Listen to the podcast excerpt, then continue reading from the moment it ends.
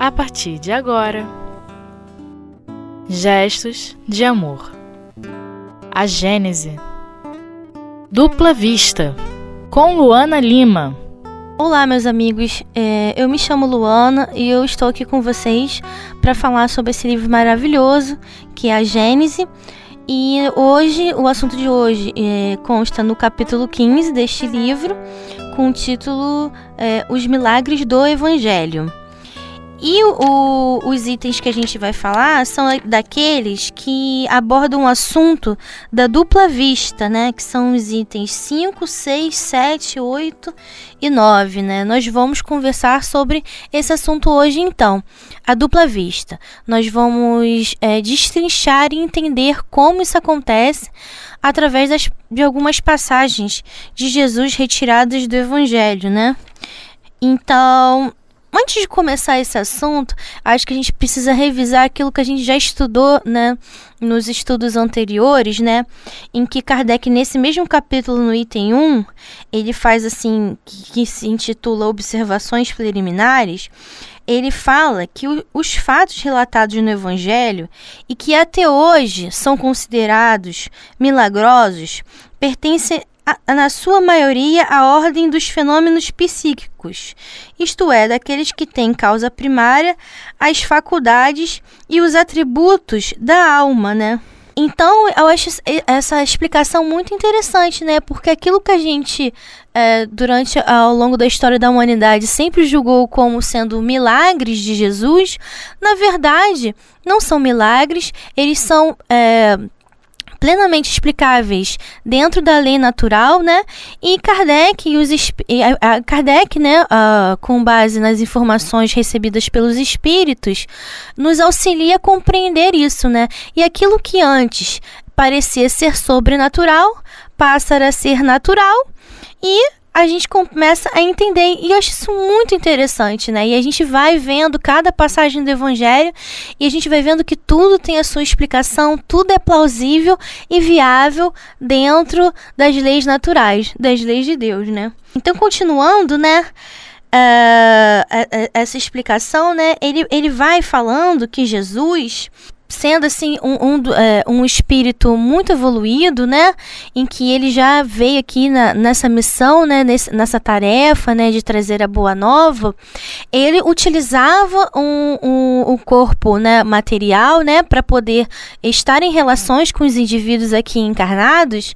Entretanto, devido à sua condição espiritual, a sua vida espiritual era muito mais ativa do que a vida material, né? Então ele estava em constante contato conosco, mas ele tinha todas, é, toda a visão e toda a, a, a possibilidade de, de, de estar em contato com o mundo espiritual, né? Devido à sua condição evolutiva, né? Em relação a nós. Isso é um, perfeitamente compreensível, né? Não é nada assim de extraordinário, né? E, e, e, uma outra coisa que a gente via assim, né? É, que ele dá uma explicação sobre isso é que Jesus, por ser esse espírito evoluído, ele não precisava de intermediários para entrar em contato é, passar a mensagem aos encarnados. Ele mesmo, ele não precisava, de, é, é ele não era médium, né? Ele mesmo é, agia por si mesmo e trazia as informações e conversava com seus discípulos e com todas as pessoas que se, os seguiam. Então ele tinha esse contato direto, né? Diferente de nós que, é, que é, nos uh, utilizamos médios, né, que repassam informações que espíritos desencarnados estão passando por nós. Jesus já tinha essa conexão direta com o mundo espiritual e passava ele mesmo para todos nós, né? Tendo em vista todas essas características, né, e essas explicações, a gente pode entender isso então, né, é, sobre essa questão da dupla vista.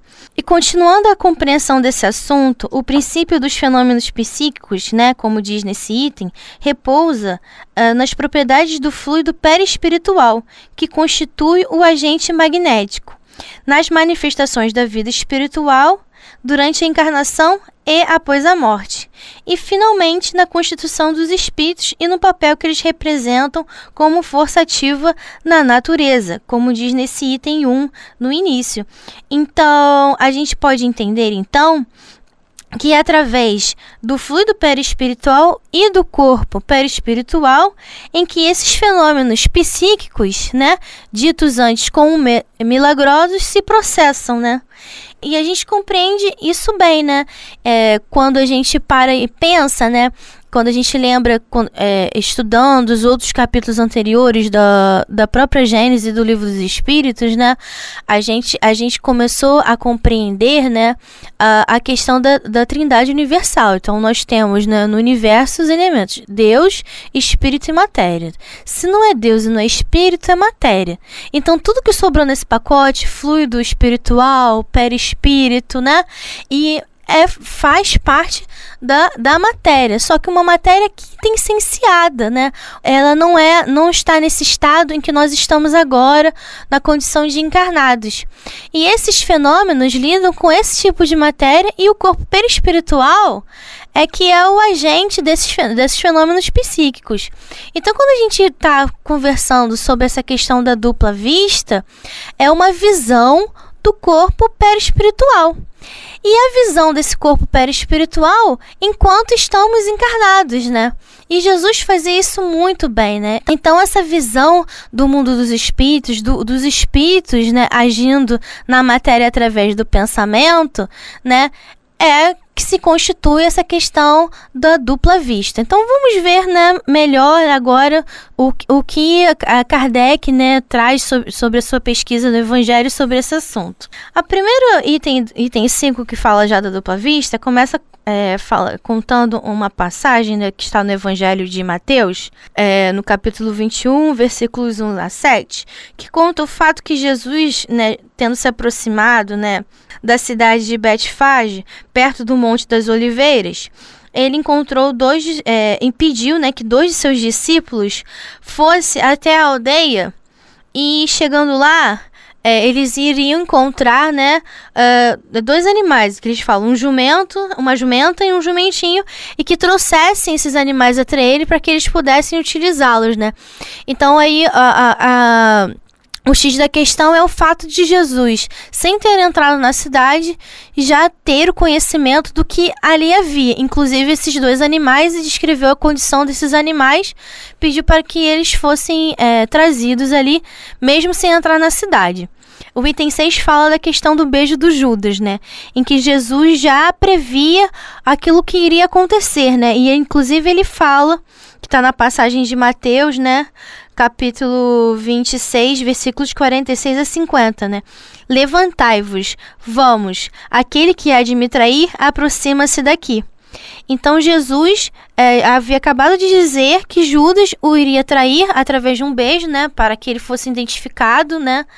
E toda aquela, aquela, aquela, aquele relato do que aconteceu na sua crucificação se iniciou a partir desse fato. Então ele sabia daquilo que iria acontecer. E fala também sobre a questão da pesca milagrosa, em que, em que eles estavam, né, junto com no lago de Genezaré, né? E eles, eles estavam todos lá e ele indica exatamente o local onde deveria ser colocada a rede e, e há uma abundância de peixes e é, eles conseguem é, pescar muitos peixes naquele, naquele determinado local em que Jesus indicou, tendo até dificuldade depois de se deslocar com um barco, porque a abundância era muito grande, né? E também fala da, de como Jesus sabia da vocação de Pedro, André, Tiago, João e Mateus, que estando ele, ele caminhando no mar da Galileia, viu os irmãos, né, os dois irmãos Simão, Simão, chamado de Pedro e André, e também, é, continuando ali, viu dos outros irmãos Tiago e João, que estavam numa barca com Zebedeu, pai de ambos, é, consertando as suas redes, e eles o chamou. Imediatamente eles deixariam suas redes e seu pai e seguiriam Jesus. E dali depois também fala a passagem que ele chama de Mateus, né? Segue-me, né? E ele o segue. Como Jesus sabia, então, que eles o seguiriam, né? Qual a propriedade que ele tinha, né? Que ele trazia consigo, né? De, de saber isso. Então, é através da dupla vista, né? Que está incluindo, né? esses casos estão incluídos, que a gente vai é, chegar a essas conclusões e vai explicar como isso se sucedeu.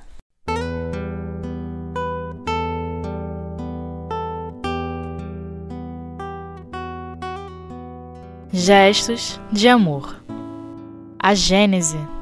Bom, continuando, né, tendo relatado é, essas, é, esses trechos do Evangelho, né, que relatam situações é, vivenciadas, né, jun, é, junto de Jesus, no item 9, Kardec ele começa a destrinchar e a explicar pra gente é, como isso se sucedeu, né? Então ele vai começando falando assim, ó, esses fatos nada tem de surpreendente quando se conhece o poder da dupla vista e a causa muito natural dessa faculdade, né? Jesus possuía em grau máximo e podia-se dizer que ele era o seu estado normal, né? Como atesta um grande número de atos de sua vida e o que explica atualmente os fenômenos magnéticos do e o espiritismo, né? Então, Jesus, a dupla vista, era um estado constantemente natural, ou seja, ele tinha sua visão perispiritual extremamente aflorada, né? E ele convivia com isso o tempo todo e ele lidava com isso muito bem devido à sua condição espiritual. Diferente de nós, que se tivéssemos nessa condição, estaríamos confusos todo o tempo, né? Sem saber aquilo que se tratava, né?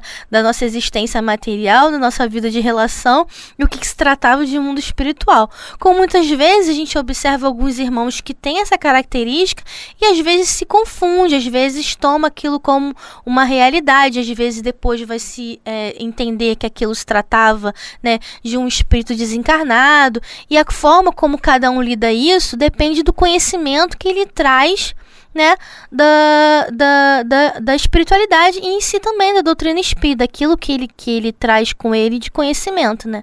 Então, mas Jesus, tendo, uh, sabendo de tudo isso e de sua condição espiritual, Kardec fala que, ele, que era um estado normal para ele isso, né, a dupla vista, né, ou seja, ver né, é, estar em contato com o mundo espiritual e ter visões sobre isso era muito natural. Então, por isso que explica, né, o fato dele saber o que, que estava dentro de uma cidade sem mesmo ele ter entrado, né, é, explica ele saber onde estava exatamente, né, a, a, a, a, o local onde estava todo um cardume inteiro em que pudesse ser pescado, né, porque na verdade Jesus não multiplicou os peixes, ele na verdade indicou o local mais adequado adequado para que a pesca pudesse ser otimizada, né? É, estando uma vez é, em ambiente de trabalho, num local é, alto, né, em, em, meio, em, meio, alto mar, podia se ver, né, de uma certa altura, a, um, um cardume inteiro em que, em que pensávamos, se alguém colocasse uma rede ali, ia ter peixes em abundância. E o barquinho pequenininho, numa escala de visão ali muito próxima, não poderia ver. Jesus tinha essa possibilidade, né? Com essa explicação, né? É, a explicação para essa questão da dupla vista, né? Falando também sobre a questão dele saber uh, o, que, o que se passava no psiquismo das pessoas, né? Então nessa questão é, é, é, nessa questão em que engloba né, a situação em que ele viveu com Judas e também a situação em que ele, ele chama os discípulos, como Jesus sabia o que estava acontecendo e como ele sabia que aquelas pessoas estavam aptas a segui-lo e auxiliá-lo na sua tarefa, né, no seu trabalho do bem aqui na Terra. É porque ele tendo essa capacidade da visão espiritual através do corpo espiritual, né? Ele conseguia é, ver o psiquismo das criaturas. A gente estudou lá nos capítulos anteriores, quando a gente falava de fluidos, né, que o pensamento ele atua diretamente no fluido espiritual. A gente viu que o fluido espiritual, de espiritual não tem nada. Na verdade, é, uma é, é um outro nível, né? é, de, é de matéria que a gente conhece, mas que tem ciênciada, né? Daquela que a gente está lidando nesse momento enquanto encarnados. Então, na verdade, o pensamento ele atua diretamente na matéria. É, dessa forma que os espíritos é, eles plasmam os seus objetos, suas vestimentas, sua aparência através do pensamento. Então, o pensamento atua diretamente na matéria que nós chamamos, enquanto desencarnados, de fluido espiritual. Então, sendo o. É, então, nós que não deixamos de ser espíritos apenas por estarmos encarnados, né? Apenas mudamos o nome didaticamente, Kardec utiliza a, a, a nomenclatura de alma, não deixamos de atuar no fluido espiritual por causa disso. Nós estamos atuando no fluido é, continuamente através dos nossos pensamentos. E sendo Jesus é, tendo Jesus a possibilidade da dupla vista, de ver o, é, o que se acontece no psiquismo, né, e o que acontece no mundo espiritual, na matéria que está sendo manipulada no mundo espiritual, ele conseguia ver na tela mental aquilo que se estava passando, aquilo que se passava na mente das criaturas, porque as criaturas atuam o tempo todo na matéria. Então ele via isso. Isso não há nada de sobrenatural. Isso está dentro da, das leis da matéria, né? Então, das da lei natural.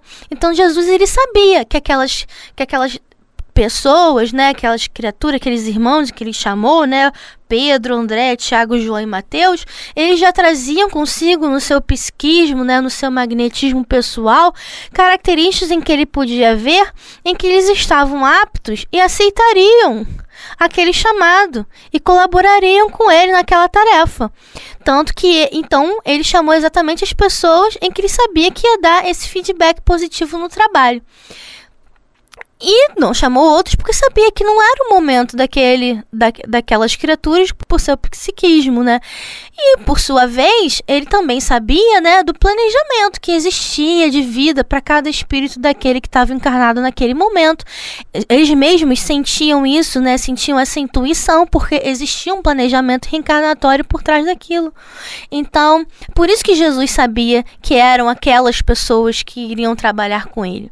Por isso que Jesus sabia o que o Judas trazia em seu íntimo e preveu aquilo que ia acontecer, assim como preveu que Pedro negaria. Porque a gente traz consigo, uh, no nosso psiquismo, os nossos sentimentos, os nossos pensamentos, a gente impregna no fluido espiritual. A gente impregna a matéria com os nossos pensamentos. Eu fico recordando também no capítulo da própria Gênese de fluidos que a gente já estudou, em que fala que o pensamento é para o espírito, o que a mão é para o homem. Então, o pensamento constrói, o pensamento manipula o fluido, o pensamento atua na matéria. Então, a gente é, entende assim essa situação. E a gente também vendo aqui né, na vendo algumas explicações complementares também no próprio Livro dos Espíritos, na questão 447, né, em que os espíritos respondem da gente que a segunda vista é uma visão da alma. É uma visão da alma encarnada que enxerga através do seu corpo perispiritual né? E se e, e, dependendo do nível de lucidez da pessoa, ela pode estar, né, passando essas informações pra gente. E também na questão 454, né, que fala que é sempre a alma que irradia mais livremente e que, e, e que julga melhor o véu da matéria. Então a gente passa, transcende essa questão da matéria, né? E consegue enxergar através do corpo é, perispiritual. E continuando também o livro dos médios, no item 167, no capítulo 14, ele fala, né? Que pode se classificar na categoria de médios videntes todas essas pessoas, né, dotadas de segunda vista, né? Porque na verdade é a alma que vê que é a visão do corpo espiritual.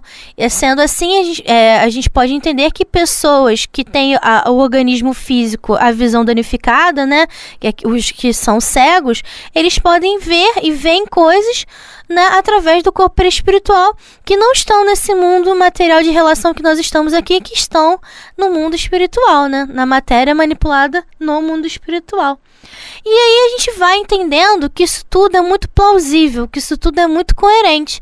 E aqueles milagres não eram milagres, na verdade, está de acordo com a lei da natureza. Então a dupla vista, concluindo tudo que a gente estudou, é a visão do perispírito, né? Do nosso corpo perispiritual, classificado como um fenômeno psíquico por Kardec, né? E que é, é plausível dentro da lei da natureza.